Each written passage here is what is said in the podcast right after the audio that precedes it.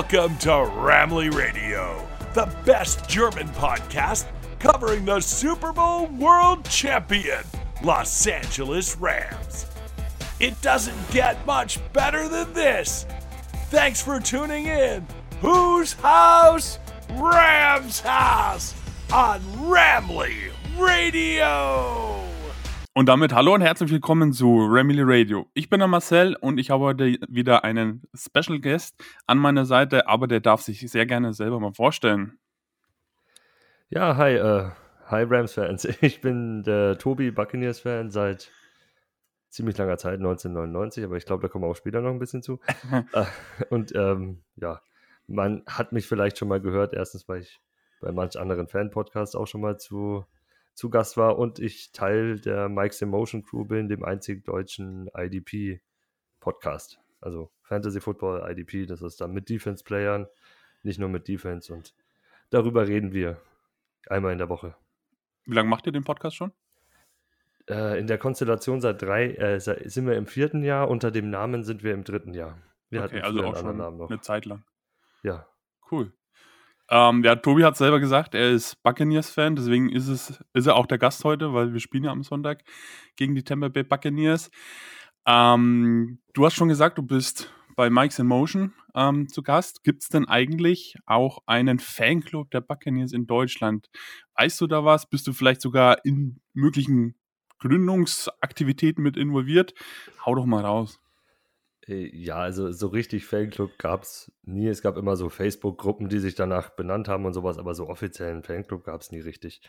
Und so die, die Hardcore-Fans, sage ich jetzt mal, die, die wirklich schon sehr, sehr lange dabei sind, kennen sich untereinander alle. Wir haben auch eine WhatsApp-Gruppe seit mehreren Jahren, in der wir eigentlich jeden Tag irgendwas schreiben, meistens, ne? Wie es halt so ist. Aber ja. wir haben uns nie durchgerungen, was zu machen und haben uns gedacht, ja gut, jetzt, jetzt kommen die nach München. Irgendwie müssen wir mal unseren Arsch hochkriegen, bevor irgendwer anders was aufmacht und das hat nicht ansatzweise das, das widerspiegelt, wie wir uns und unsere Buccaneers eigentlich vertreten haben wollen. Ja, dann haben wir probiert, da mit dem Team ein bisschen ins, in Kontakt zu kommen. Also, wie könnte man das machen? Was darf man benutzen, was nicht? Nachhinein, Hattet ihr Erfolg? Nee, gar nicht. Hm. Kenne ich. Ja, oder kennen wir auch von den Rams leider keine Rückmeldung bekommen. Die Buccaneers sind da sehr, sehr äh, zurückhaltend, was mhm. das angeht. Die sind jetzt nicht so wie Seattle kennt oder San Francisco, glaube ich. Da ist es ein bisschen anders. Da sind ja. die ein bisschen offener. Hm, Tampa interessiert sich nicht dafür. Mhm. Ja. ja. kennen wir leider. Aber ja, ist schade, aber kann man halt leider nicht ändern. Mhm. Vielleicht haben die keine Zeit, die äh, jeweiligen Teambesitzer, weil die noch ein Fußballteam nebenbei haben und so. ja, bestimmt. ja. Naja, und zumindest haben wir es dann jetzt so gemacht, wir haben uns einer ähm, amerikanischen Fanvereinigung angeschlossen oder werden uns anschließen. Das sind die Buckaholics. Die gibt es in, ich glaube, in fast jedem Staat in Amerika. Die haben auch einen Ableger in Mexiko. Und das ist so eine Art, wir sind dann so eine Art äh, Chapter. Mhm. Buckaholics Germany Chapter. Das sind ziemlich coole, durchgedrehte Jungs, immer, machen immer fette Partys in jeder Stadt, dann auch ordentlich Tailgaten. Die sind auch in LA da, also immer da gewesen. Da ist ein riesengroßes Chapter von denen sogar. Also ich glaube, das drittgrößte in Amerika oder das zweitgrößte sogar. Äh, in LA ist ganz witzig und ja, jetzt gibt es in Deutschland halt dann auch eins. Cool. ähm, ja, ihr habt ja schon mit der Draft Party da angefangen, ne, von den Tampa Bay Buccaneers. Ähm, nee, Quatsch, das waren die Chiefs. Ver vergesst, was ich gesagt habe. Ja, das waren die Chiefs, ja. genau. Bei uns war nur einer im Fernsehen. Ja, genau. Ich weiß nicht ah. mal, ob der, ob der, Herr da sein wird. ah, da habe ich okay. keine Info, ob er selber vor Ort bei uns bei der Party sein wird, der den Draft-Pick verkündet hat. Ah, okay. Mal gucken. Ähm, ja, cool, dass es ähm, dann auch einen deutschen Ableger gibt äh, von den Buccaneers. Ähm, ja, die Fanclub-Kultur wächst ja in Deutschland stetig. Mhm. Und ähm, ich glaube, es gibt mittlerweile weniger Teams, ähm, die keine Vertretung haben auf deutscher Seite, ähm, als es dann doch mehr gibt. genau, aber coole Sache. Ja, würde ich sagen, gehen wir so langsam in die Analyse rein. Das letzte Spiel, du magst dich wahrscheinlich nicht so gern daran erinnern, ähm, war das Divisional Round Game, ähm, was mhm. die Rams ähm, gewonnen haben. 30 zu 27. Ähm, war ja zum Schluss hin leider ein ziemlicher Krimi. Ähm, wie hast du das Spiel empfunden? Und ja, war natürlich nicht so gut für dich, denke ich mal. Ja, es war halt also heftige Achterbahn der Gefühle. Ne? Also du gehst in das Spiel rein, denkst dir, ja, äh, zwei Mannschaften auf einem Niveau, wird, wird spannend. Und dann in der ersten Halbzeit kriegen wir ja gar nichts zustande. Da gab es, glaube ich, Ende erster Halbzeit gab es dann diesen, diesen Fumble. Ja. War es ein Fumble von Akers, glaube ich, ne? Ja. Kurz vor der Goal-Line. Und da hat man so ein bisschen Momentum gespürt, aber im Endeffekt, ihr geht es mit einer 20-3-Führung in die Halbzeit. Kriegt es den Ball dann, glaube ich, auch nochmal wieder. Ja. Und, und da hast du ja auch gedacht, so, ja gut, jetzt nochmal ein Stopp und dann könnte vielleicht was gehen, dann kommt das auch wirklich so und dann kommst du zurück und kommst ran. Ja, aber dann zum Ende hin diese, diese, diese blown Coverage, da diese broken Coverage, was gar nicht funktioniert hat, keine Ahnung, was in, in der Defense los war. Und Cooper Cup geht über, was waren es, 40, 45 Yards einfach Ja, war durch und macht einen Touchdown. Ja, und dann, es war natürlich dann ganz schön schade. Es war schon so, so richtig schönes Comeback und man hätte sich gefreut, aber ja, äh, im Endeffekt war es verdient. Also Ja. unsere Offense hat sehr, sehr lange gar nicht stattgefunden. Die Defense hat uns irgendwie im Spiel gehalten, hat ja dann auch dafür gesorgt, dass die Offense oft ein kurzes Feld hatte und alles. Also ja, ohne Defense wäre da eh nichts gegangen. Ihr wart da das rundere Team an dem Tag und hattet es verdient zu gewinnen, aber es war am Ende, wie es ausgegangen ist, sehr hart und äh, sehr viele Diskussionen über das, was da am Ende passiert ist, was da schiefgegangen ist. Das kann ich mir vorstellen, das kann ich mir vorstellen. Ähm, eigentlich war es ja, also ich habe es so gecallt ähm, in der, in der ähm, Analyse danach, es war so ein typisches Brady-Spiel. Ne? Man hat ihm Geschenke gegeben und ähm, irgendwann ist es halt auch ja in Bradys Auto, äh, Aura, sage ich jetzt mal, dass er dann halt solche Spiele eventuell noch dreht. Also die Rams können durchaus glücklich sein, dass es dann ähm, ja doch noch positiv für sie ausgegangen ist. Ähm, mit, diesem, mit dieser Niederlage waren die Buccaneers ja dann fertig für diese Saison. Mhm. Ähm, es ging in den Urlaub. Ähm, die Offseason war jetzt ziemlich heiß bei den Buccaneers. Wie hast du das ganze Thema Brady-Rücktritt, Comeback vom Rücktritt und ähm, bis hin jetzt zur aktuellen ähm, Lage verfolgt? Wie hast, ja, wie hast du das empfunden? Gib uns doch da mal ein kurzes Feedback. Ja, das mit dem Rücktritt, das hat eigentlich jeder gedacht, dass es so kommen wird. Ja. Äh, Wir wussten nur nicht wann. Und eigentlich, also wir haben jetzt irgendwie gedacht, er wartet jetzt, entweder macht das im, im Pro Bowl-Woche oder er wartet, bis der Super Bowl vorbei ist. Ja, dann wurde das Ganze ja geleakt irgendwie und das, ja, das war ein komisches Gefühl. Wir alle haben uns gedacht, ja, okay, er geht, war klar. Äh, Da hat man aber lange nichts von ihm gehört, so richtig. Dann kam die Bestätigung, aber es gab dann dieses ganze Gemunkel außenrum, dass es ihm nicht taugt, dass halt ihm jemand diesen Moment weggenommen hat. Du hast dich als Buccaneers-Fan darauf eingestellt, es wird eine schlimme Saison. Wir haben keinen richtigen Quarterback, weil sie haben ja auch nichts gemacht in der Free Agency. Also wir haben in Ja. der Free Agency keinen geholt.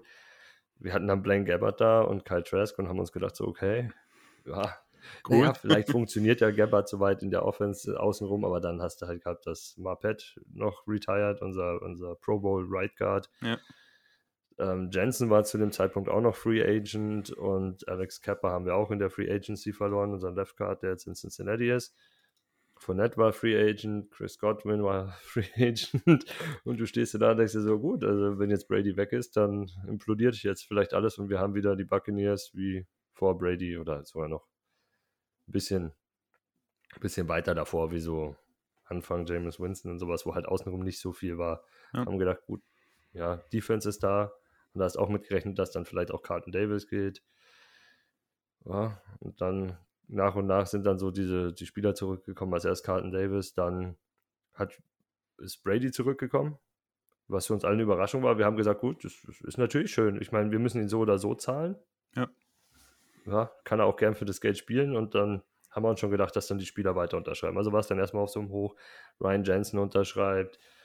Ähm, Wir kriegen Shaq Mason als Right Guard für einen Fünft-Runden-Pick von den Patriots. Ähm, Chris Godwin bleibt und Leonard Fournette unterschreibt wieder und du hast dir gedacht, ja geil, jetzt geht's wieder, jetzt geht's noch weiter, noch mal ein Jahr Vollgas geben und selbst wenn Brady dann retired, haben wir zumindest viele wichtige Spieler da mit längerfristigen Verträgen. Es war ja so auf zwei, drei Jahre ausgelegt und du denkst dir, ja, war ein netter Move von ihm. Zwischendurch war noch diese Übergabe von Bruce Arians, von unserem vorherigen Head Coach an Todd Bowes. Hast auch gedacht, ja, bleibt ja alles in, im Team, in der Family so circa. Läuft alles so weiter wie davor. Ja, und irgendwie läuft die Saison nicht so wie davor. ja. ja. Ähm, über die Gründe kommen wir noch gleich zu sprechen. Bevor wir ähm, loslegen, was macht denn für dich die Faszination Bucks aus? Wie bist du Buccaneers-Fan geworden? Und äh, wieso lebst du dieses Team quasi? Ja, die Geschichte ist, ich war 98 auf 99 im Weihnachts-Silvesterurlaub im Großraum Tampa. Ah. Also klassisch Urlaub einfach machen. Und da habe ich mein erstes Footballspiel, so, also erstes NFL-Spiel so richtig im Fernsehen vor Ort da gesehen und auch, was da los ist. Da ist zwar nicht viel los gewesen, was ein Auswärtsspiel natürlich war in Cincinnati. Und da hat halt diese Tampa 2 Defense komplett dominiert und ich glaube 35-0 oder 34-0 bei den Bengals gewonnen, haben dann, sind dann auch, glaube ich, noch in die Playoffs eingezogen. Also habe ich noch Wildcard-Game gesehen, dann im Fernsehen. Und ich fand den Sport spannend, ich fand äh, das Team war cool, weil selber im Fußball immer Abwehrspieler gewesen, da schaust halt mehr auf Verteidigung. Und das war halt hart und das hat wehgetan. Und da waren Leute dabei, halt wie ein Warren Sapp und sowas, die halt, die auch eine Show noch mit abgeliefert haben. Und haben mich dann in das Team verguckt, habe es immer mal wieder verfolgt, mal mehr, mal weniger, weil am Anfang ist es ja relativ schwer, Ende, so Anfang der 2000er, was hast du denn da gehabt? Ja. Da, zwischendurch lief es mal, also der Super Bowl lief im Free TV, zwischendurch hast du auf Premiere mal ein Spiel gesehen oder sowas, aber sonst war nicht viel. Und speziell Buccaneers hast dann halt auch nur in Playoffs mal was gesehen, aber immer online nachgelesen, Ergebnisse nachgeschaut und nach und nach dann, als, als offener wurde, immer, immer mehr geschaut, immer mehr konsumiert und immer bei den Buccaneers geblieben dadurch. Okay. War halt einfach für mich so. Ähm, was eine spezielle Frage für mich, ähm, wie viel Merch hast du? viel zu viel, sagt meine Frau. Gut, können wir uns die Hände geben. ich ich ja. habe hab dem letzten ähm, Mal, weil die Leute aus den Staaten jetzt natürlich alles über uns wissen wollen, wie sind denn so diese deutschen Buccaneers-Fans unterwegs, da sollten wir mal so alle unsere Man Caves zeigen oder ja. unsere ganzen Merch-Geschichten. Ich habe keine Man Cave, also habe ich einfach alles mal ausgebreitet. Ich glaube, es sind so 12, 13 Trikots. Wow, okay zwei Fahnen, Schal, ein Trikot auch noch gerahmt, weil das mit Unterschrift ist, das ist von Shaq Barrett.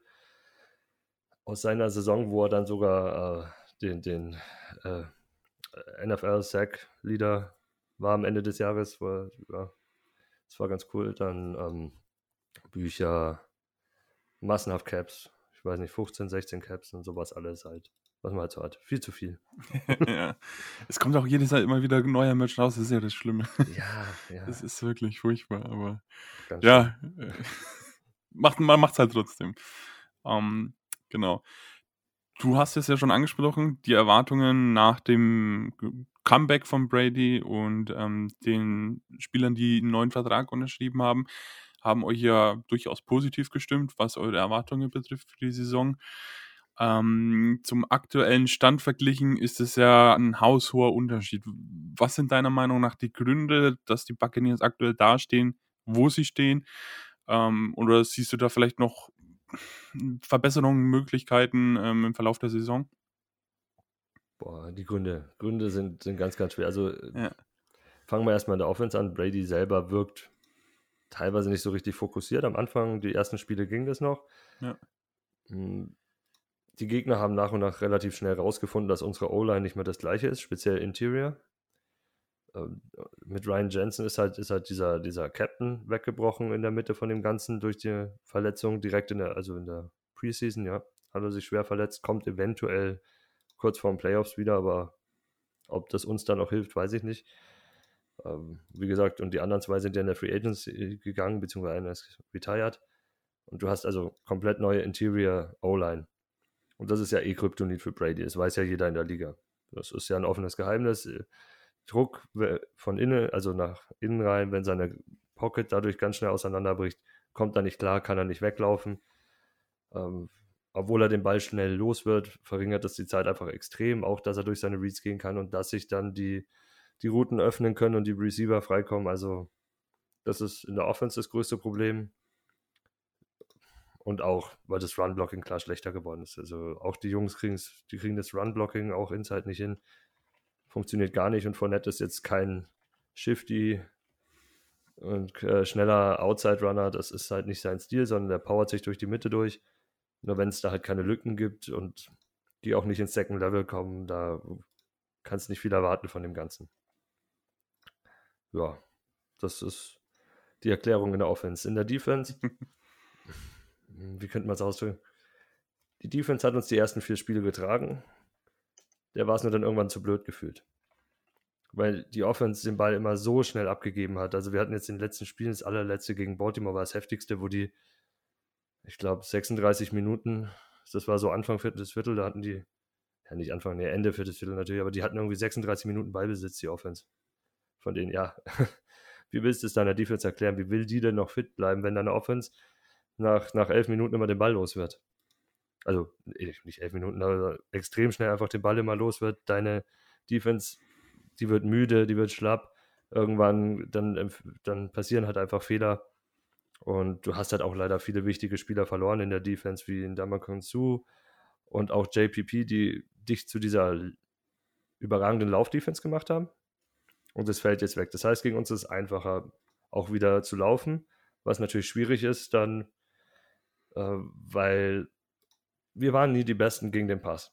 Aber es war halt so, du hast dem Gegner einen Lauf weggenommen und du wusstest genau, was passiert. Die müssen gegen uns passen, um zu gewinnen. Also kannst du dich auf den Pass Rush und auf Pass Coverage konzentrieren. Weil du weißt, laufen ist eh nicht.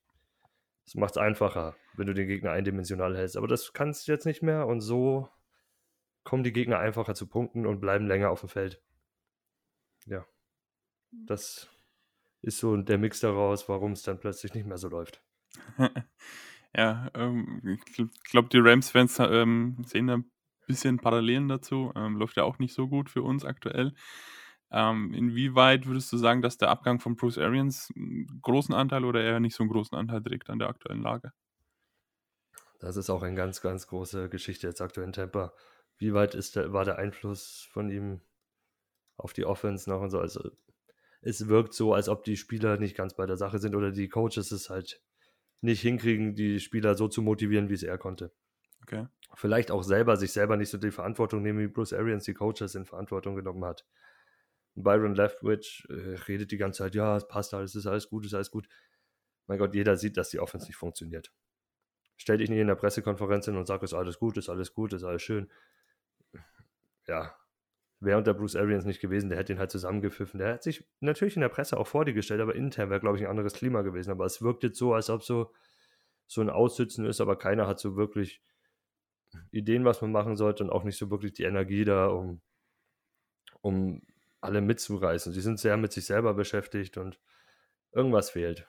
Okay. Irgendwie der, ja, der da drüber wacht, so ein bisschen das, das, das Ganze auf seine Schultern auch nimmt und dann Druck von den anderen nimmt und, das, und die wieder hochzieht. Ja. Das konnte halt Bruce Arians. Ähm, hast du persönlich die Saison schon abgeschlossen? Mm -mm. Gar nicht, dafür ist unsere Division zu schlecht. Stimmt. ähm, ja, also ziemlich, ziemlich ähnlich. Ich habe die Rams-Saison auch noch nicht abgeschlossen. Dafür haben wir noch zehn Spiele, ähm, was einfach eine Masse ist und NFC ist halt einfach schlecht diese Saison, muss man einfach so sagen. Ja. Ähm, genau.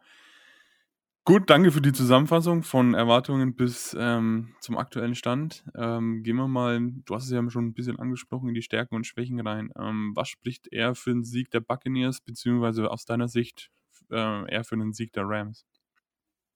Das ist ganz witzig. Äh, ich habe bei uns stehen, ich weiß gar nicht, was aktuell unsere Stärken sind. Das ist einfach Mut oh, der, Ver Mut das der ist Verzweiflung. Böse. Ja, aber es ist so. Also,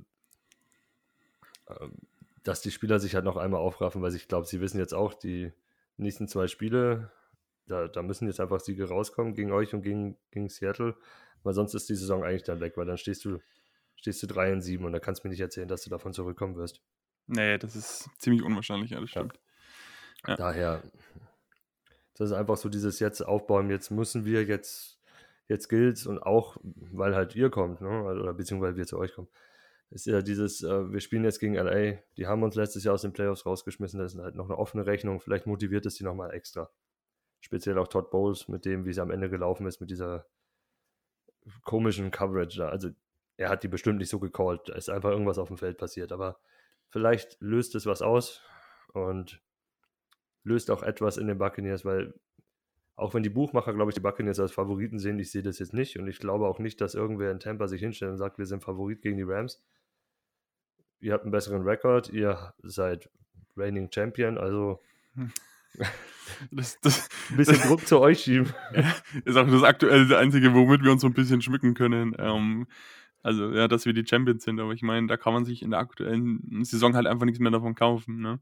Ähm, Gerade nach der, nach den durch, ja, durchwachsenen Leistungen. Ne? Ich meine, klar, zweimal gegen San Francisco verloren, ähm, die jetzt wirklich so unser Kryptonit sind, außer wir spielen in den Playoffs gegen sie, dann gewinnen wir überraschenderweise. Ähm, das, das ist bei, sind bei uns die Saints. Wir gewinnen ja. auch nur alle acht, neun Spiele gegen die und in den Playoffs, aber ja. sonst nicht. Ähm, ja gut, in Week 1, da ist eh sowieso Kürbisraten, ähm, wer da das erste Spiel gewinnt gegen die Bills. Ähm, haben wir auch verloren. Die Niederlage gegen die Cowboys schmerzt ein bisschen.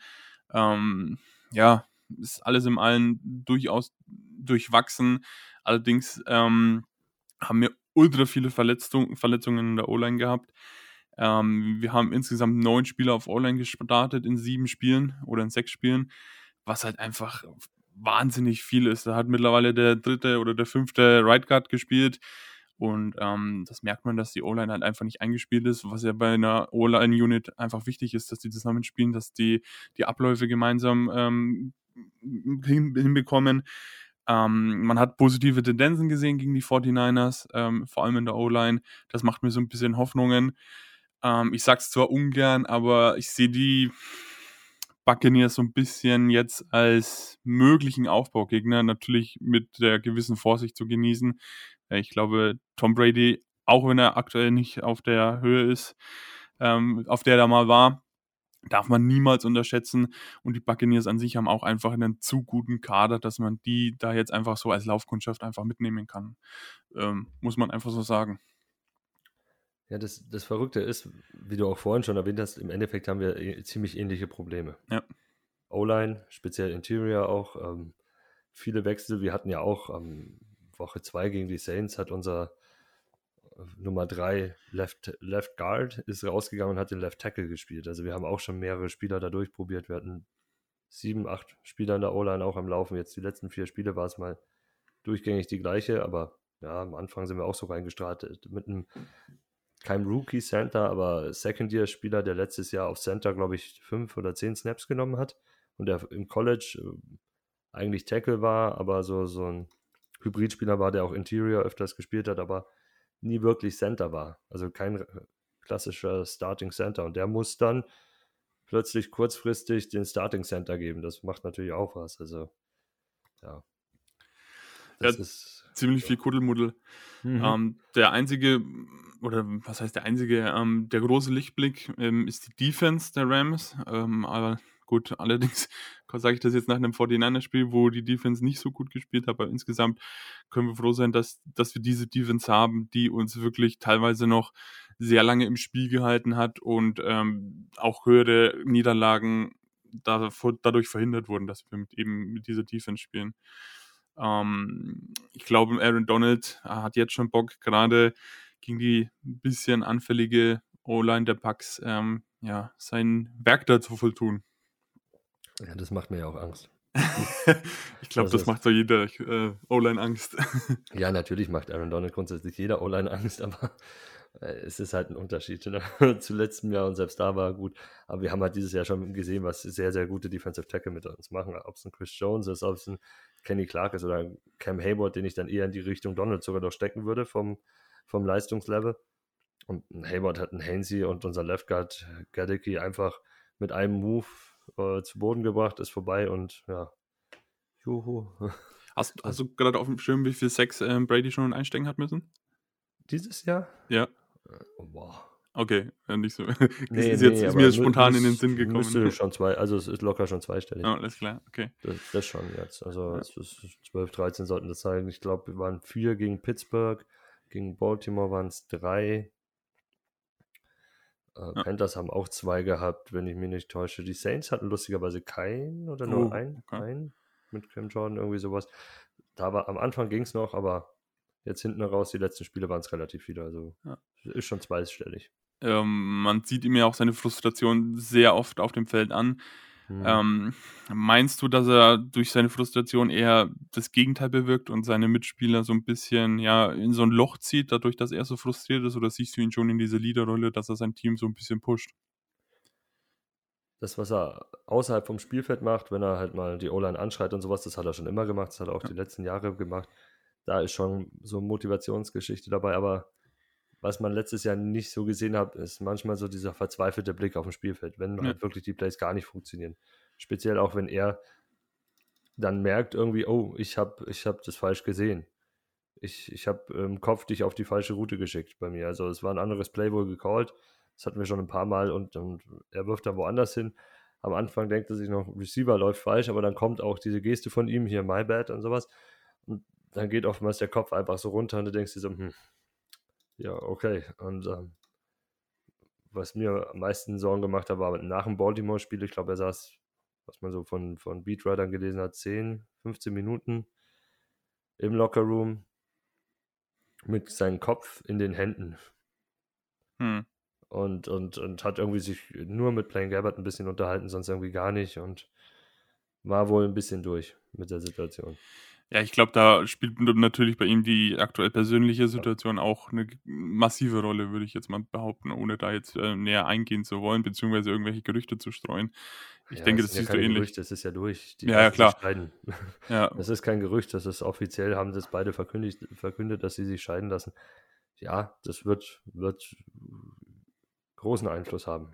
Ja. Vielleicht wird es jetzt anders, weil das Ganze jetzt abgeschlossen ist und durch ist, weil es so ein. Ich weiß es nicht. Ja, ich meine jetzt noch unnötige Gerüchte, dass da irgendwie was gewesen ist. So, das habe ich jetzt gemeint. Ich meine, dass, so, dass die ja. Scheidung ähm, passiert ist, ist klar, ja. Ja. Ähm, ja. Gut. Ähm, wenn du der Offense-Coordinator der Buccaneers wärst, was natürlich ein ehrenwerter Posten ist, ähm, wie würdest du als Offense-Coordinator bei den Rams angreifen, um einen möglichen Sieg herauszuholen? Ähm, schnelle, kurze Pässe. Erstmal also wirklich ganz, ganz schnelle, kurze Pässe. Du musst ähm, über Tight End, äh, Slot Receiver Level gehen. Ich, ich mag eure Linebacker, aber sie sind jetzt nicht die besten in Coverage. Das mhm. muss man sagen. Ihr, ihr habt einen guten Nickel Corner, mag ich sehr gerne, den Jungen. Das ist auch einer meiner Lieblinge in IDP, speziell für Cornerback liegen. Ja, aber ja, ja, trotzdem, ich würde auf diesem Level ein, angreifen, auch weil du halt nicht viel Zeit haben wirst. Also es, es wird nicht sein, dass da Mike Evans ähm, 20, 30 Yards Downfield gehen kann, ohne dass Aaron Donald ähm, vor Tom Brady steht. Also das wird nicht passieren. Daher musste da wirklich schnell und kreativ sein. Ähm, Tiefläufe antäuschen, kleine Cuts nach innen rein, wieder so auf Höhe von, von vom neuen First Down, so in diese Gegend sein, 10, 15 Yards vielleicht, viel tiefer, kannst du drei, vier Mal pro Spiel gehen, aber, oder in dem Spiel gehen, aber mehr glaube ich nicht, dass sich da was ergibt und irgendwie müssen wir Lauf etablieren, aber das weiß ich noch nicht wie. Also das wäre eine Wunschvorstellung, das andere ist halt realistisch. Ja, klar. Dass du den Ball los wirst, ist realistisch. Hm, ja. ja, los wirst du ihn, aber die Frage ist halt wie, ne? Ja, also dass du schnell los wirst, das ist das hm. Realistische. Das ist mit dem Laufen nicht so. Ja. Dann ähm, bist du jetzt auf einmal ähm, zum Defense-Coordinator geworden. Ähm, schnelle, schneller Karriereaufstieg oder Abstieg, je nachdem, wie man sieht. Ich würde ähm, würd lieber DC sein als auch. naja, dann kannst du dich ja jetzt austoben. ähm, viele 5 bis 6 DB-Sets. Vielleicht würde ich sogar auf eine Viererfront gegen euch umstellen. Mit Wehr und ähm, Ghost und Logan Hall immer so abwechselnden Stints reinschicken, Inside Pressure machen. Auch Stafford also keine, keine clean, also wenig clean Pockets geben. Und ja, Antoine, wenn Antoine Winfield fit wird, wo wir später noch zukommen, und Lavonte David so, so diese Mitte abdecken lassen, wo Cooper Cup sich bewegt. Outside, Carton Davis 1-1 gegen, gegen Robinson oder Jamal Dean, die können sich eigentlich abwechseln. Müssen gar nicht mit ihm mitgehen. Sie sind beide gut dieses Jahr. Und ja, das wäre so mein Ansatz. Druck dann eher mit einer Viererfront machen. Das wird aber im Endeffekt heißen, dass man ganz wenig Devin White sieht.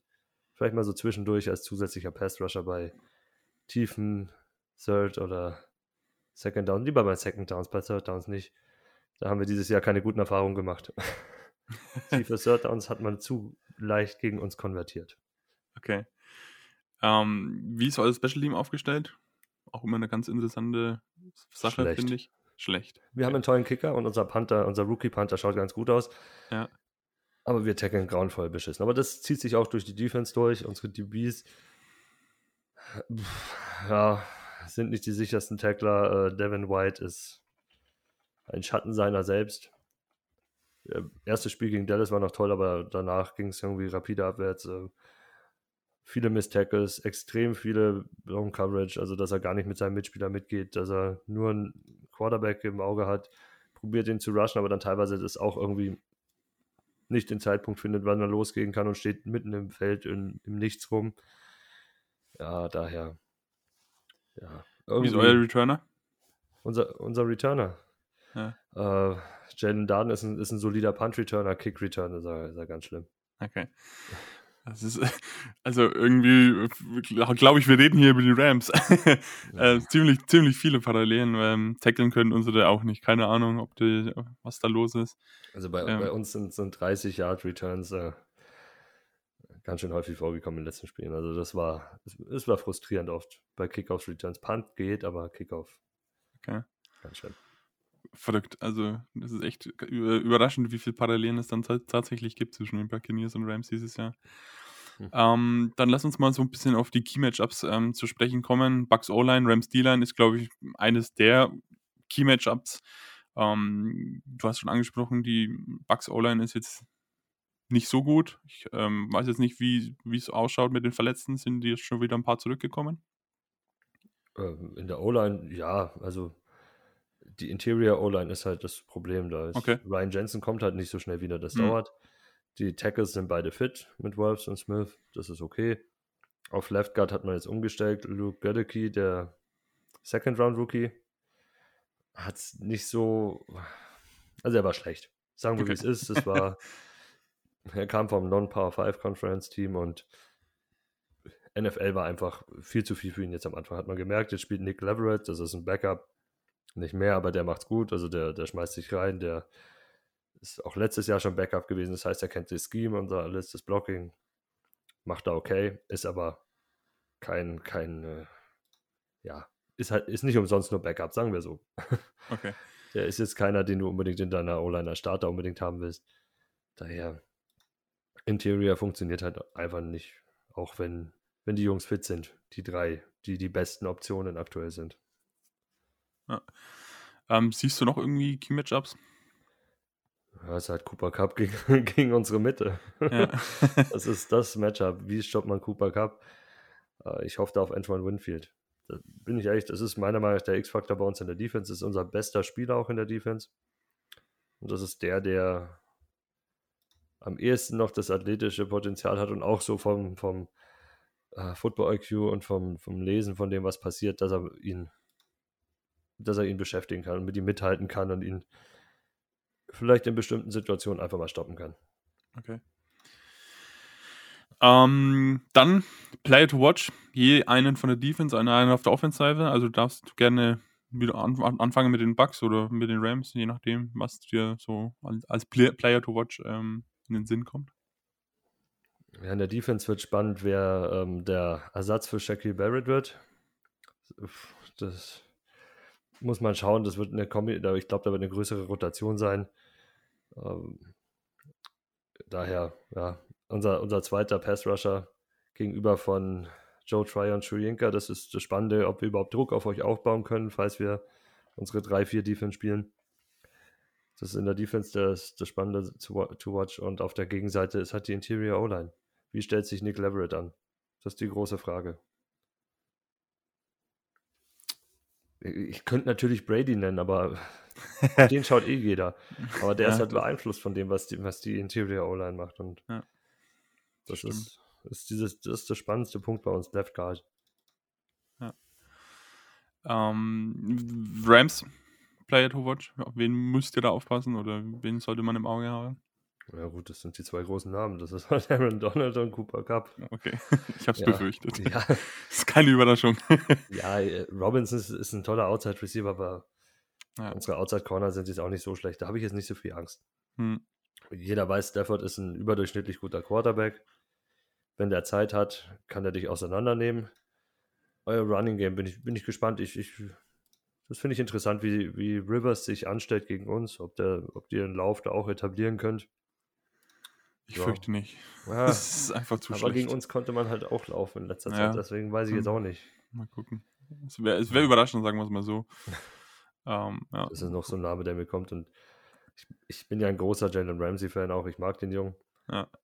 Aber ich glaube, der wird einen gemütlichen Tag haben, weil der wird wieder mit Mike Evans mitgehen, auch wenn Mike Evans ihn in den Playoffs da schon ein bisschen schlecht hat aussehen ja, lassen. das stimmt. Äh, stimmt. hätte ich auch nichts dagegen, wenn das noch so ein, zwei Mal passiert. Aber ja, das sind so die Namen. Und ähm, ich, ich persönlich schaue auch noch sehr gerne Taylor Rapp zu. Das ist Echt, so, ja? Seit, ja, seitdem er in der Liga ist, ist es einer meiner, meiner My Guys immer. Den habe ich in fast allen, allen Fantasy-Ligen. Wie kommt's? Äh, Ich mochte sein College-Tape. Ah, okay. Ich, ich schaue relativ viel Tape immer Okay. und, und mache da auch eine Coverage mit meinen Jungs schon immer. Und Taylor Rapp war da so in den tieferen Runden so mein Guy von, von den Safeties. Und daher, Okay. Da scheiden sich ja so ein bisschen die Geister im, im Rams-Fantum. Ähm, er ist ein guter Box-Safety, aber Tackeln ist nicht so seine Stärke. Ähm, ja, also. Im, im ersten Jahr fand ich das halt gar nicht so. Als er Ja. reingekommen ist, der war, hat so explosiv gewirkt Ja. und so hat schöne, harte Tacklings gesetzt. Aber ja, irgendwie stimmt schon, da ist was verloren gegangen. Ja, ähm, vielleicht auch durch den Wechsel ähm, der Defense, Defense Coordinator, ähm, Mhm. weil seitdem Raheem Morris da ist, können unsere Jungs irgendwie gefühlt nicht tackeln, keine Ahnung, ähm, was da verloren gegangen ist. Ähm, aber ja, galt ja auch als möglicher Trade-Kandidat bis gestern noch. Ähm, ist nicht getradet worden, also weiterhin im, am Ramsfield. Mal gucken, ob er nächstes Jahr dann einen neuen Vertrag bekommt, weil er wird, glaube ich, Free Agent, wenn ich mich nicht täusche. Müsste, ja. Ja. Ja, müsste werden. Aber cool, ja. Ähm, Ra- interessant, sowas, so- sowas finde ich immer cool, dann, weil gerade bei solchen Aufnahmen, das ist mega cool, was dann so, ähm, ja, doch bei anderen Teams an Spielern dann rüberkommt. Das finde ich cool, sowas. Raheem Morris ist ja auch lustig, dass er, äh, der war ja im Coaching-Staff bei uns, glaube ich, als wir den Super Bowl gewonnen haben. Ja. Und er ist dann später auch Head Coach bei uns geworden. Der war ja, Mhm. der war ja Buccaneers Head Coach und da war sogar mal gar nicht so schlecht. Hat uns Ja. fast in die Playoffs geführt, ein Jahr lang. Danach ist Ähm. alles aber wheel, Wheels fell off und äh, komplett auseinandergebrochen. Ja, er, er ist ein guter Coach auf jeden Fall. Ähm, auch an Motivation hat er eine gute, aber ich weiß nicht, ob es als insgesamt als Head Coach bei ihm reicht, das weiß ich nicht. Ich glaube, das ist auch so wie bei Todd Bowles. Zumindest, ich, ich würde mir wünschen, dass Todd Bowles ein richtig, richtig geiler äh, Head Coach wird bei uns, aber jetzt vom ersten Gefühl und auch von dem, was man damals bei den Jets gesehen hat, Ja. toller DC, ähm, People's, äh, People's Coach, die, die Spieler lieben den total und würden durch den durch alles durchrennen, ohne viel Ra-Ra und sowas Ja. alles. Äh, aber irgendwie funktioniert es dann nicht so als Head Coach. Ja, Head Coach ist halt auch nochmal eine ganz andere Sache. Ne? Du hast Mhm. massig Verantwortung, ähm, musst dann halt gucken, dass es insgesamt passt und nicht nur für die Positionsgruppe im Einzelnen. Also Respekt für jeden Head Coach, der das dann macht. Und gerade wenn du von einem Positionscoach dann ähm, gerade in die Rolle reinkommst, dann ist es auf jeden Fall was anderes. Ich glaube, entweder fügt sich das noch oder es ist halt leider dann äh, am Ende dann nicht der geeignete Posten für ihn gewesen. Also für den Trainer insgesamt jetzt nicht nur auf Todd Bowles. Ja, das, deswegen, das fand ich ja bei Bruce Arians so cool. Du hast ja gesehen, der hat sich außenrum mit all seinen Bekannten und Freunden und sowas und, und Ex-Spielern und sowas aufgebaut, denen er vertraut, die sein System kennen, seine Art kennen. Ja. Und er hat ja so dieses, dieses Mentoring im Endeffekt übernommen. Er saß ein bisschen an der Entwicklung vom Playbook mit dran, vom Offensive, aber mehr auch nicht. Und sonst hat er halt alles so überwacht. Er war so, wie beim Fußball könnte man vergleichen, wie Sir Alex Ferguson früher bei Menu. Ja. Der am Ende einfach beim Training oben saß und von oben zugeschaut hat, aber seine Coaches hat machen lassen und eigentlich im Hintergrund mehr gewirkt hat und sowas. Und dann nach außen den Druck aufgenommen hat, das repräsentiert hat und die letzten Entscheidungen getroffen hat, aber im Endeffekt nicht dauerhaft involviert ist in das Ganze. Ich glaube, das wird auch auf Dauer relativ viel. Weil wenn Ja. du eigentlich bist, du bist DC, Playcaller auch der Defense, sollst, also entwickelst den ganzen Plan mit, stellst die, die Spieler darauf ein, aber gleichzeitig sollst du überprüfen, dass alles andere auch funktioniert. Irgendwas muss ja dann liegen bleiben. Ja, zwangsläufig. mein ja. Gedanke. Stimmt, ja, gebe ich dir recht. Ähm, Injury Report ist auch immer ganz interessant. Wie schaut es denn aktuell bei euch aus? Ja, das Schlimmste war äh, letzte Woche. Shaquille Hm. Barrett, äh, Season-Ending Inju- Injury ACL. Ah, Ja, also unser bester Pass-Rusher ist raus, das ist auch wieder gut für euch. Antoine Winfield ist jetzt seit ja, bald zwei Wochen oder eineinhalb mit einer Concussion raus, war auch, hat bis heute nicht trainiert. Also Okay. war heute auch nicht auf dem Feld. Das, das wird langsam knapp für Sonntag. Ich hoffe, dass er fit wird, weil der wirklich, ja, wie vorhin erwähnt, der X-Faktor ist unser bester Defense-Spieler. Das wäre super, wenn er zurückkommt. Wer aber zurückkommt, ist ähm, Carlton Davis, unser zumindest finanziell nominell Nummer 1 Outside Corner. Äh, Sean Murphy Bunting, unser Nummer 3 Corner, der auch Nickel dann spielen kann, ist, äh, hat auch wieder trainiert. Cam Braid, unser Thailand, ist auch wieder am Trainieren. Und Akeem Hicks, Free Agent Verpflichtung, der jetzt vier Wochen raus war, auch auf IR war, ist jetzt wieder zurück und hat trainiert. Ich glaube aber nicht, dass man den viel sieht, wenn man ihn überhaupt sieht. Hm. Ja, braucht auch immer eine gewisse, eine gewisse Einspielung, gerade wenn man von AR kommt. Hm. Ähm, ja, geht aber den Rams ähnlich mit Van Jefferson, der ist ja auch letztes, äh, letzte Woche erst von, von AR gekommen und wurde dann noch nicht so eingespielt. Mal gucken, wie es dann gegen die Buccaneers ausschaut. Kann ich den aufstellen in Fantasy die Woche? Nee, würde ich nicht tun. Ist eine tiefe Liga, da muss ich es, glaube ich, trotzdem machen. äh, das ist, äh, wird, können, naja, ich, am Ende macht er dann äh, ein, ein super Spiel und äh, du verfluchst mich. Ja. Äh, Fantasy-Tipps sind bei mir eh immer schwierig, wobei ich in der, in der Dynasty, Dynasty die, dieses Jahr gar nicht so schlecht bin. Äh, außer in einer und der ist neu gegründet, aber da räume ich dann nächstes Jahr auf. Richtig so. Übrigens, Van Jefferson, auch meiner, einer meiner Lieblinge, als er aus dem College rausgekommen ist. Ich mochte den Jungen so sehr. Ja. Der, ist, der ist halt nicht, nicht flashy, ich weiß, und er hat nicht diese Top-End-Speed und alles, aber er hat einen, das habe ich damals gesagt, als er rausgekommen ist, er hat die sichersten Hände der ganzen Draftklasse. Ja. Die hatte er einfach. Und, und, und der ist ein überragender äh, Routenläufer über die Mitte gewesen im Slot und sowas. Also den kannst du da reinstellen, der läuft seine Route eiskalt, setzt tolle Cuts und hat überragende Hände. Ähm, wir haben es am, am Montag ähm, haben wir aufgenommen. Ähm, Habe ich schon erwähnt, ich hätte nie gedacht, wie wichtig Van Jefferson für die Rams sein wird. Niemals hätte ich das gedacht. Ähm, dass der so die, äh, die, die Offense teilweise öffnen kann. Und ich hoffe, dass er da an dieses Level wieder reinkommt und ähm, möglichst bald auch. Ähm, der hat man schon sehr vermisst, äh, Van Jefferson in der Offense, äh, in der Offense der Rams. Das war wirklich ein Faktor. Ja, den mag ich. Weil er muss doch Rams-Fan werden. Nee, nee, nee, nee, nee, nee, nee, nee, nee. nee. Ja, ich, ich, ich habe auch ein bisschen was Böses ge ge getweetet Oh. oder nicht getweetet, sondern geantwortet. Da hat ein, ein Rams-Fan ähm, gefragt, ja, was, was, sollten, was sollen die Rams denn eigentlich noch machen halt dafür, dass, äh, dass Fans ins Stadion kommen? War halt wieder äh, 49er-Spiel, waren ja, glaube ich, wie viel? 60, 70 Prozent 49ers-Fans da. Ich, also, es sah nicht ganz so viel aus wie letztes Jahr, fand ich, gefühlt. Ähm, aber es war trotzdem eine Menge. Ich, ich, ich war böse und habe geschrieben, wieder nach St. Louis gehen. Uh. man muss sagen, die, die Stimmung war besser.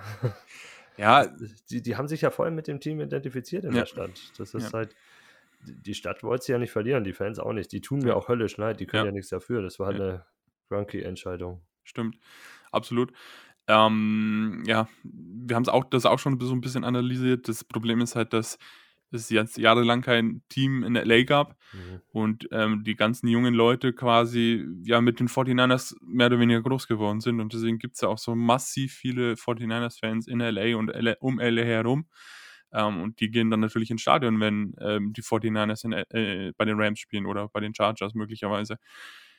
Ähm, das braucht noch gute Jahre. Ne? Die, die Kinder, die dann jetzt geboren werden, kommen dann irgendwann auch in Berührung mit Football und äh, finden dann vielleicht die Rams cool. Und dann werden die Rams-Fans. Also ähm, ich glaube jetzt auch nicht, dass das von heute auf morgen gelöst wird, weil die müssen ja auch erstmal heranwachsen. Also ist ein bekanntes Problem, ja. Mhm. Ähm, du hast nicht ganz unrecht und man könnte nach St. Louis zurückgehen, was Nein, wird niemals passieren wird. Das- niemals. Diesen geile Stadion dahingestellt. Also, Ja, genau. Ähm, aber ja, ist tatsächlich ähm, auch für die Spieler mit Sicherheit unangenehm, dass da das Stadion mehr mit 49ers-Fans als Rams-Fans gefüllt ist. Gut, das ist halt einmal im Jahr, eventuell zweimal, wenn man in den Playoffs noch aus, Ja. aufeinander trifft. Das ist ja jetzt nicht jedes Mal, Nee. muss man sagen. Ja, aber ja, ist äh, gut. War, war, war böse, aber mm, ehrlich. muss, man, muss man so sagen. Sa- die Sache ist halt auch, also LA, du hast ja angesprochen mit, mit äh, 49ers, aber es ist ja auch noch, ähm, sind ja noch immer die Raiders. Die Raiders waren ja. Ja. auch nicht weit weg damals und früher waren die Raiders ein LA-Team. Ja. Und sie haben ja dann auch noch äh, über Hip-Hop-Kultur, auch in LA dann ganz viel in dieser West Coast Hip-Hop-Kultur, war ja auch ganz viel für Raiders-Merch immer zu sehen. Ja. Also es ist ja auch so, so eine so eine Sache, mit denen sich dann viele identifiziert haben. Und von damals gibt es da bestimmt auch massenhaft Rams-Fans. Und Ja. Las Vegas ist halt auch nicht so weit weg. Stimmt, Das ist halt das nächste. Da werden schon noch ein paar jede Woche hochfahren oder Ja. jede zweite Woche. bestimmt. Ja, das Phantom ist noch ein bisschen ausbaufähig. Aber äh, Das im ist Tampa Dezember. das Gleiche. Also bitte, ohne Tom Brady wäre das Stadion nur halb voll. Ja. Ich Wobei das Stadion cool ist, muss man einfach sagen. Ja, klar, es ist geil, aber es ist halt, du, du hast jahrelang Bodensatz. Ja. In, in Florida, jetzt nicht in Miami, wo halt da noch äh, hippe junge Leute sind, so außenrum, ist halt dann eher dieses Klientel. Natürlich hast du viele, viele junge Arbeitskräfte auch und sowas, aber auch sehr viele zugezogene woanders her, die im Alter dann runterkommen oder auch vielleicht ein bisschen früher runterkommen, weil sie halt sagen, Florida ist cool, ich will da wohnen, aber die bringen halt ihre Teams von oben mit. Also es war ganz normal in Tampa, wenn die Giants gekommen sind oder die Patriots, dass du plötzlich äh, 20.000 Giants-Fans da drin hattest. Ja. 5.000 davon haben in Tampa gewohnt oder 4.000 und dann sind halt noch ihre ganzen Freunde runtergekommen und haben ein schönes Wochenende in Florida verbracht, ein verlängertes. Ich meine, den, den Stadionbesitzern wird es am Ende wurscht sein, Hauptsache die Bude ist voll, so drastisch gesagt, ne? Ähm, klar würden die lieber ihr eigenes Team sehen, ähm, aber am Ende muss das Ding voll sein und äh, darauf ist es eigentlich das Erste, worauf es ankommt. Das stimmt. Ähm, dann gehen wir mal so Richtung Ende, langsam, aber sicher. Äh, wenn du dir einen Spieler von den Rams aussuchen könntest, welchen würdest du nehmen? Aaron Donald. Okay, keine Überraschung. Den Er ist haben der wir jetzt schon, Spieler der Liga. den haben wir jetzt schon so oft hier gehört. Ja, er ist, er ist wirklich dominant. Ich hoffe, er bleibt den Rams noch ein bisschen erhalten. Gab ja, gab ja vom Super Bowl so ein paar Retirement-Gerüchte. Mhm. die sich wohl auch verhärtet haben, wenn er keinen neuen Vertrag bekommen hätte. Ähm, mal gucken, ob er dann nächstes Jahr, je- hängt, denke ich, auch ein bisschen vom Erfolg ab dieses Jahr, aber ich will den Erfolg nicht so hochhängen. Ähm, ich denke auch, dass er als Ram retiren wird. Ich, ich glaube auch. Aaron Donald wird dann am Ende vor dem Stadion seine Statue kriegen. es ist so. Er hat ja dann noch dieses Play gemacht, sogar im Super Bowl. Also es, es hat ja alles zusammengepasst und er Ja. hat es verdient. Ja. Ähm, er ist vielleicht eine. Natürlich ist er ein riesen, riesen, riesen, riesengroßer Name. Das Problem ist halt immer, Offense wird dann teilweise noch ein bisschen größer gesehen als Defense. Aber er ist eigentlich der beste Spieler der Liga. Es gibt keinen so dominanten Spieler wie Aaron Donald nicht nur auf seiner Position, sondern allgemein, wenn man irgendwie eine Matrix hätte, um das zu erfassen, ich weiß nicht, ist halt einfach nicht möglich. Aber es gibt keinen, der Single, also der ohne Unterstützung so viel kreieren kann wie er. Ja. Das ist einfach und ja, daher will man den natürlich haben. Also ich hätte gern Aaron Donald neben Vita Vea, das wäre schön. Okay, wenn Aaron Donald nicht im Team wäre, wer wäre es dann? Cooper Cup. Cooper Cup. Nein, jetzt ist aber nicht so langweilig. Ähm, Taylor Rapp? Wär's? Ben Jefferson? Nee, also wenn, ja, Ben Jefferson würde ich jetzt nicht Nein sagen. Es ist eine gute Nummer 3 bei uns dann auch wieder, ja, könnte ich mitleben, aber ähm, ja, Ramsey ist, ist natürlich eine spannende, spannende Geschichte auch noch. Ja. Und sonst, wen fand ich denn auch immer cool oder mag ich bei euch?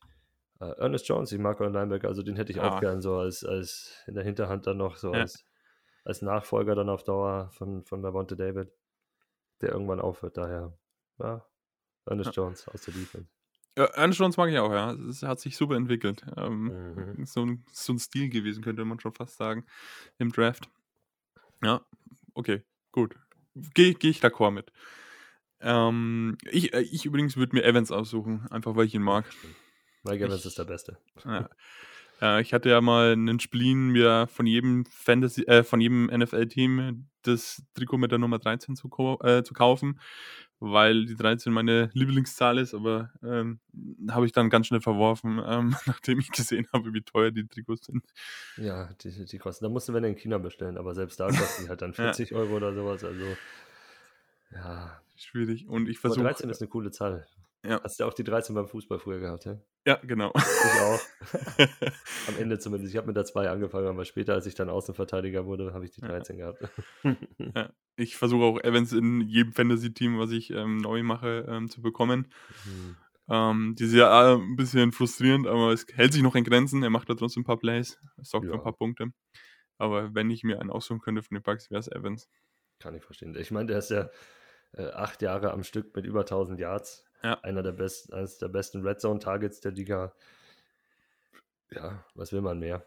Ja, kann man, kann man mal nehmen. Ja. Ähm, dann final der Tipp fürs Spiel, deiner Meinung? Ja, ich habe da zwei stehen. Das Herz sagt 23, 21 Buccaneers. Der Kopf sagt 28, 21 Rams. Uh, okay. Ja, ähm, beides durchaus knappe Ergebnisse mit. Ähm, ich hoffe, es, wird kein Krimi für Rams-Fans, ehrlich gesagt. Äh, also seit dem, seit den Playoffs äh, sind wir alle gegraut und gealtert, massiv bei den Spielen ich hoffe, es wird endlich mal ein entspanntes Spiel. Das würde ich mir so sehr wünschen. Ähm, entspanntes ja. Spiel, ja. Was hast du denn für, für Vorstellungen? Ja, das, das darfst äh, du keinem Tampa-Fan sagen, der fünf Jahre James Winston hinter sich hat. Da gab es keine entspannten Spiele. Nie. Nie. ja, gut, ihr habt auch genug gelitten mit ihm, das stimmt. Aber immerhin den Interception-Rekord aufgestellt. Das kann auch nicht jedes Team Turnover-Rekord. Da waren auch Fumbles dabei. Wenn Matt Ryan die Saison durchgespielt hätte und nicht Sam Ellinger starten würde, glaube ich, hätte Matt Ryan den dieses Jahr getoppt. Der hat ja, ich weiß nicht, wie oft hat der allein gefummelt bis jetzt schon. Also, ja. ja. Schade. Schon, schon ordentlich. Ich hätte es gerne abgeschoben auf einen irgendeinen anderen Quarterback, dass es nicht auf Dauer in Buccaneers History dasteht. Aber mal. Tja, so ist das. Ähm, dann sind wir eigentlich quasi am Ende. Ähm, ich bedanke mich, dass du da warst. Hat mich sehr gefreut. Ist immer interessant, in andere Franchises einzublicken, vor allem, weil man, vor allem, wenn man selber wenig Zeit hat, sich mit den anderen Franchises zu beschäftigen. Ähm, es war mir ein inneres Blumenpflücken mit dir heute. Ich freue mich schon auf die nächste Podcast-Folge, wenn wir äh, mal wieder gegeneinander spielen. Ähm, wünsche euch persönlich alles Gute für eure ähm, Vereinsgründung und ähm, mit den Amis dann drüben eure Connection aufzubauen. Wünsche mir natürlich auch für euch, dass ihr ähm, Connections endlich zu den Buccaneers aufbaut. Ähnlich wie bei uns mal. mit den Rams. Und ähm, das Schlusswort überlasse ich dir. Mach nochmal ordentlich Werbung für dich und für euch. Und ähm, ich bin schon mal raus und wünsche euch allen so ein schönes Spiel am Sonntag äh, um 22.25 Uhr. Das Spiel wird übrigens auch bei RAN übertragen oder bei Pro7 besser gesagt. Genau, das war's jetzt von mir ähm, und du hast das letzte Wort, Tobi. Ja, äh, vielen, vielen Dank erstmal für die Einladung. Ähm, hat mir auch riesen Spaß gemacht. Äh, ich hoffe, wir werden ein gutes, spannendes Spiel haben, auch wenn du das nicht willst. ich will. äh, mich selber würde man finden, wenn man mit mir am Spieltag oder auch so mal interagieren will, auf Twitter unter tst1860. Oder ihr könnt auch gerne uns beim Podcast folgen, at Mike's in Motion. Gibt es auch Website at äh, www.mikesinmotion.de. Wie gesagt, IDP Fantasy Podcast. Wir haben auch einen Discord-Channel, da könnt ihr auch gerne vorbeischauen, wenn ihr IDP-Ligen spielt und Fragen habt wir haben eine tolle Community, da hilf, hilft man sich gegenseitig. Wir sind auch extrem aktiv und falls wer in München ist, ähm, ich glaube weniger, dass Rams-Fans zu den Seahawks gehen werden. Ihr könnt gerne ins Hofbräuhaus am Samstagabend schauen. Das haben die Buccaneers reserviert. Äh, wir haben auch einen eigenen Tisch noch, wir Buckaholics, die da was gründen werden. Da sind auch viele andere Fans. Da sind meine Leute vom Podcast mit dabei, da sind Freunde von mir dabei, andere Bekannte aus Fantasy-Football-Ligen. Also, das Hofbräuhaus hat über über 2000 Plätze, kommt einfach rein, da wird, werden genug Football-Fans sein aus dem deutschsprachigen Raum und auch aus den Staaten und wo immer auch her und alle, alle Fans willkommen. Ja. Dann machen wir Deckel drauf, würde ich sagen. Ciao. Tschüss.